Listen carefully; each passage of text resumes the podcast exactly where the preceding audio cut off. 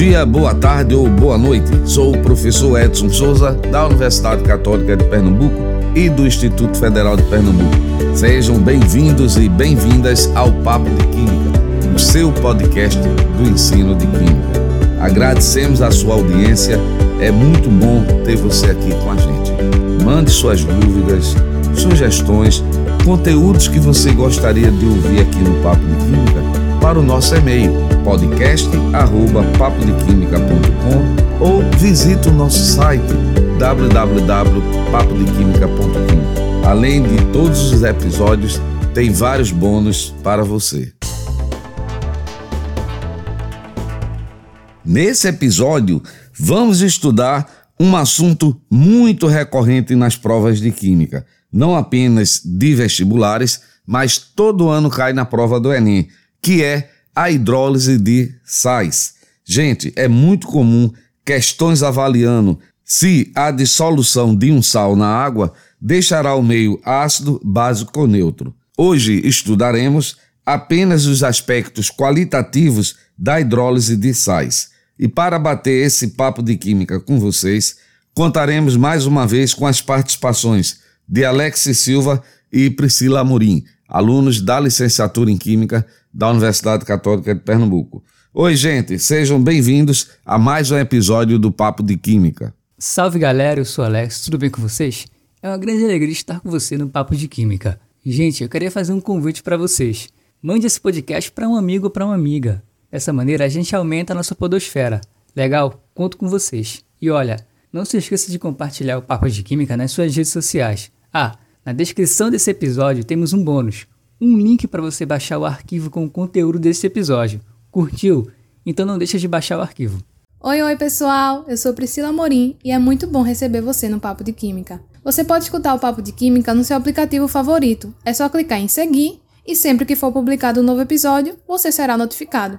Ah, e não esqueça de classificar o Papo de Química em todos os lugares que você ouve podcast, hein? Na descrição do episódio tem um segundo bônus para você. Um link de um vídeo mostrando em laboratório um experimento sobre hidrólise salina. Não perca, esse vídeo tá muito legal, hein? Mas agora, Alex, o que é hidrólise? Então, Pri, a palavra hidrólise é de origem grega, onde hidro significa água e lise significa quebra, isto é, um processo de quebra da molécula por meio da água. É um processo bastante importante no nosso cotidiano, seja nas reações químicas, por exemplo, na hidrólise de ésteres e na hidrólise salina, ou nos processos bioquímicos. Além disso, a hidrólise está relacionada com o metabolismo dos seres vivos nas reações químicas envolvendo a presença de enzimas, digestão de carboidratos, digestão de proteínas e digestão de lipídios. Mas antes de continuarmos, é importante a gente saber a diferença entre o processo de hidrólise do processo de desidratação. Pessoal, bastante atenção, hein? A hidrólise envolve a quebra da molécula da água, mas o processo de desidratação é a formação de uma molécula da água. A desidratação pode ser intermolecular, que é quando envolve a participação de duas moléculas. Uma vai perder a oxidrila, OH, e a outra molécula vai perder o hidrogênio, H, formando assim uma molécula de água. A desidratação, ela pode ser intramolecular, que é quando a hidroxila e o hidrogênio são retirados da mesma molécula. E aí, conseguiu entender agora?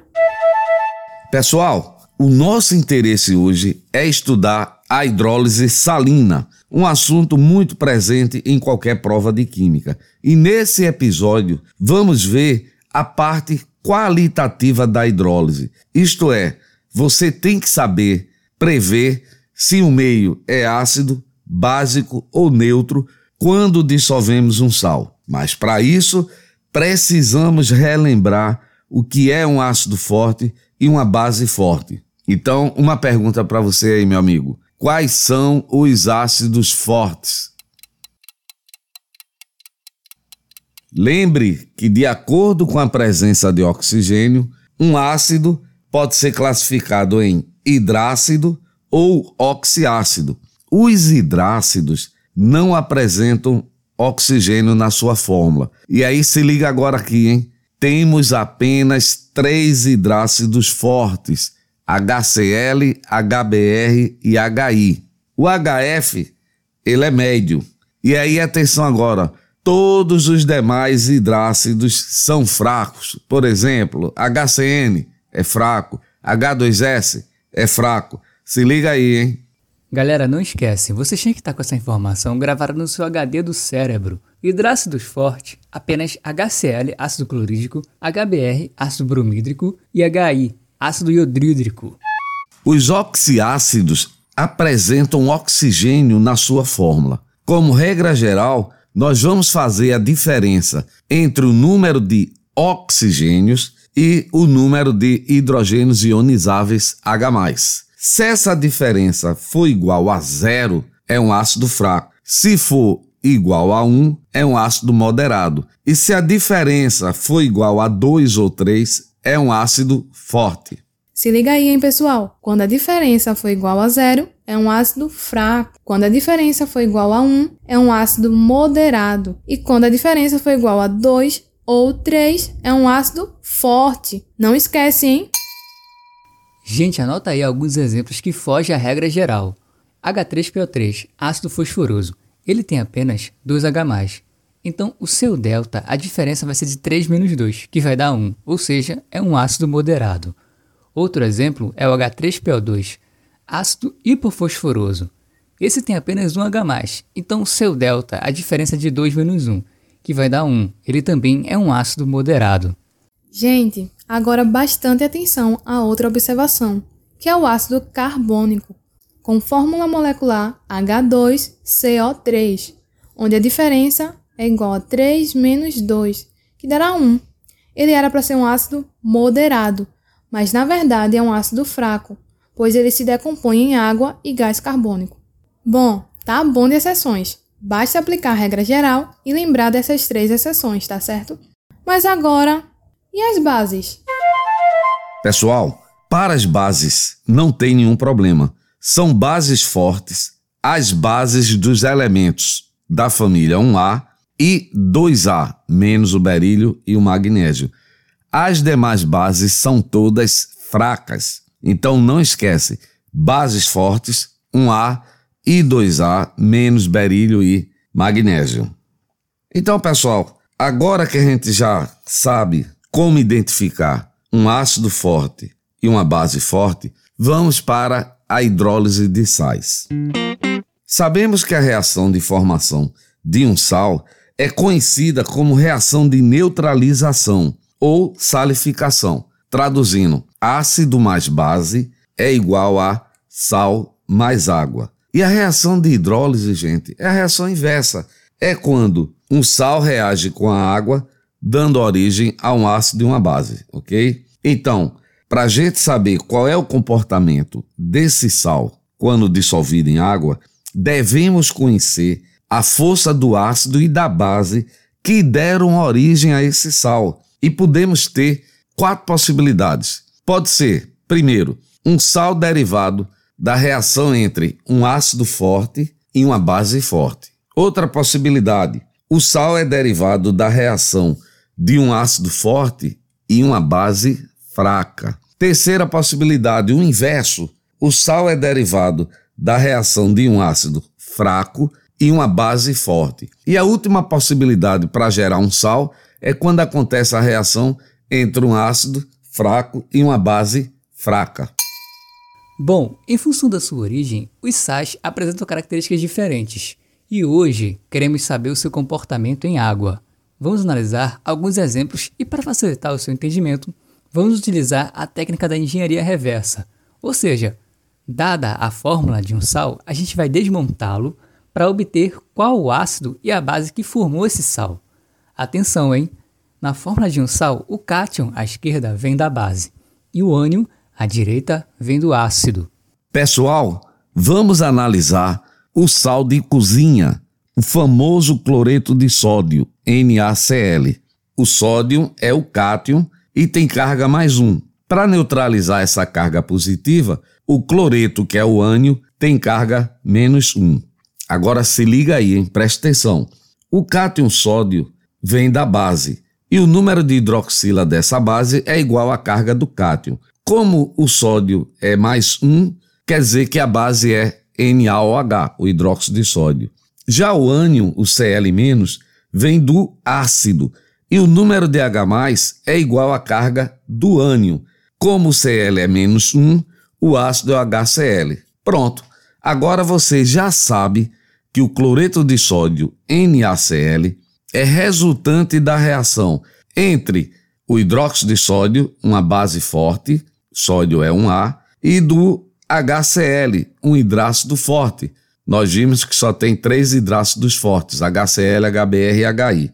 Se o ácido é forte e a base também é forte, neutraliza tudo, pessoal. O meio fica neutro e o pH é igual a 7, tá certo? Então vou resumir aqui para vocês. Os sais derivados da reação entre um ácido forte e uma base forte possuem comportamento neutro, pH igual a 7, ok? Mas, Priscila, o que você pode dizer a respeito desse sal? Cianeto de potássio, KCN. Qual o seu comportamento? Bom, a fórmula do cianeto de potássio é KCN. Vamos começar desmontando o sal para descobrir o ácido e a base que deram origem a esse sal. O cátion, ele é o potássio, K, e é um metal alcalino que tem carga mais 1. Podemos dizer que a base é o KOH, hidróxido de potássio, pois o número de OH- ele é igual à carga do cátion. Já o ânion é o cianeto, CN, ele tem carga menos 1. O número de H+, é igual à carga do ânion, e como é Cn menos 1, podemos assim afirmar que o ácido é o HCN, o ácido cianídrico. Agora você sabe que o cianeto de potássio, KCN, é um sal derivado da reação entre o KOH, hidróxido de potássio, que é uma base forte. O potássio é da família 1A, portanto forma uma base forte. E do HCN, ácido cianídrico, um ácido fraco. Um hidrácido fraco, porque os únicos hidrácidos fortes são ácido clorídrico, HCl, ácido bromídrico, HBr e ácido iodídrico, HI. Se a base é forte e o ácido é fraco, prevalece o forte e o meio ele fica básico. Assim, o pH maior que 7. E o cianeto de potássio, KCN, ele tem um comportamento alcalino que pode ser usado para neutralizar um meio ácido. Bom, gente, Resumindo, nos sais derivados da reação entre uma base forte e um ácido fraco, prevalece a força do forte, e eles possuem comportamento básico e o pH maior que 7. Mas agora, Alex, o que você pode nos falar sobre o cloreto de amônio, NH4Cl? Então, gente, a fórmula do cloreto de amônio é NH4Cl. A primeira coisa que a gente deve fazer é desmontar o sal para descobrir o ácido e a base que deu origem ao cloreto de amônio. O cátion é o íon amônio, NH4+. Sabemos que o número de OH- é igual à carga do cátion, então a base é o NH4OH, o hidróxido de amônio. O ânion é o íon cloreto Cl-. Então o ácido é o HCl, pois o número de H+, é igual à carga do ânion. Beleza, então agora você sabe que o cloreto de amônio, o NH4Cl, é um sal derivado da reação entre o NH4OH, o hidróxido de amônio, uma base fraca e o HCl, o ácido clorídrico. Lembrando que base forte a gente tem dos grupos 1 e 2, ou 1A e 2A, menos o belírio e o magnésio, e os ácidos fortes, os hidrácidos fortes, são o HCl, HBr e HI. Se a base é fraca e o ácido é forte, prevalece o forte o meio fica ácido e o pH fica menor do que 7. O NH4Cl, o cloreto de amônio, tem comportamento ácido. Pode ser usado para neutralizar um meio alcalino. Resumindo então, nos sais derivados da reação entre um ácido forte e uma base fraca, prevalece a força do forte, possui um comportamento ácido e o pH menor do que 7. Mas, então Edson, o que, é que a gente pode falar aí do cianeto de amônio, o NH4CN? Gente, a fórmula do cianeto de amônio é NH4CN. Vamos desmontar esse sal, vamos fazer uma engenharia reversa para descobrir o ácido e a base que deram origem ao cianeto de amônio. O cátion NH4+, é o íon amônio, e então sabemos que vai formar uma base com essa fórmula, NH4OH, porque o número de oxidrila é igual à carga do cátion. O ânion é o cianeto menos 1, Então o número de H+, é igual à carga do ânion, ou seja, como é cianeto menos 1, podemos afirmar que o ácido é o HCN, ácido cianídrico. Agora, gente, já sabemos que o cianeto de amônio, NH4CN, é um sal derivado da reação entre o hidróxido de amônio, uma base fraca, porque não é um A nem 2A, e do ácido cianídrico, HCN, um ácido fraco, porque só tem três hidrácidos fortes, HCl, HBr e HI. E agora, se o sal é derivado de uma base fraca e o ácido também é fraco, como é que fica o meio? Ácido, básico ou neutro? Calma, às vezes as pessoas têm um impulso e dizer que o meio é neutro porque os dois é fraco. Não é bem assim, pessoal. Preste atenção a esse detalhe. As questões envolvendo ácido fraco e base fraca são obrigadas a fornecer para a gente, para analisar, o valor da constante de acidez do ácido e o valor da constante de basicidade da base. Então, se liga aí, olha a regra que você vai aplicar. Se a constante de acidez for maior do que a constante de basicidade, se Ka é maior do que Kb, o meio fica ácido, pH menor do que 7. Mas se o Kb for maior do que o Ka, o meio fica básico, pH maior do que 7. E se Ka for igual a Kb, o meio fica neutro, pH igual a 7, gente. Vamos analisar esse exemplo com os dados de Ka e Kb. Para o cianeto de amônio, o valor do Kb do hidróxido de amônio é 1,8 vezes 10 a menos 5. E o valor da constante de acidez do HCN é 4,9 vezes 10 a menos 10. Vamos comparar esses dois valores? Ora, como o Kb é 1,8 vezes 10 a menos 5 é maior do que o Ka, 4,9 vezes 10 a menos 10, significa dizer que esse sal é alcalino, tem um comportamento básico e o pH maior do que 7. Se liga aí, hein? Então, galera, se liga agora nesse resumo para você identificar se o meu é ácido, básico ou neutro, quando dissolve um sal em água. Lembra que o mais forte manda. Então vamos lá. 1. Um, sal derivado de base forte, ácido forte, o meu é neutro, pH igual a 7. 2. Sal derivado de base forte, ácido fraco, o meu é alcalino. pH é maior do que 7. O mais forte manda. 3. Sal derivado da base fraca e ácido forte, o meu é ácido. pH menor do que 7. Ou seja, o mais forte manda. Mas agora, quando temos um sal derivado de base fraca e ácido fraco, a questão ela deve fornecer os valores de Ka e de Kb. E basta avaliar que, se Ka for maior que Kb, o meio fica ácido pH menor que 7. Agora, se Kb for maior que Ka, o meio ficará básico, pH maior que 7. E agora, se Ka for igual a Kb, o meio vai ficar neutro, pH igual a 7. E aí, entendeu? Ah, agora eu entendi! Agora eu saquei! Agora todas as peças se encaixaram! Pessoal, para finalizar, vamos ver uma aplicação da hidrólise de sais na prática em uma questão do Enem. Vou ler o enunciado para vocês. Visando minimizar os impactos ambientais, a legislação brasileira determina que resíduos químicos lançados diretamente no corpo receptor tenham um pH entre 5 e 9. Um resíduo líquido aquoso gerado em um processo industrial tem concentrações de íons hidroxila, OH-, igual a 1 vezes 10 a menos 10 mol por litro. Para atender à legislação, um químico separou as seguintes substâncias disponibilizadas no almoxarifado da empresa. Então vamos lá.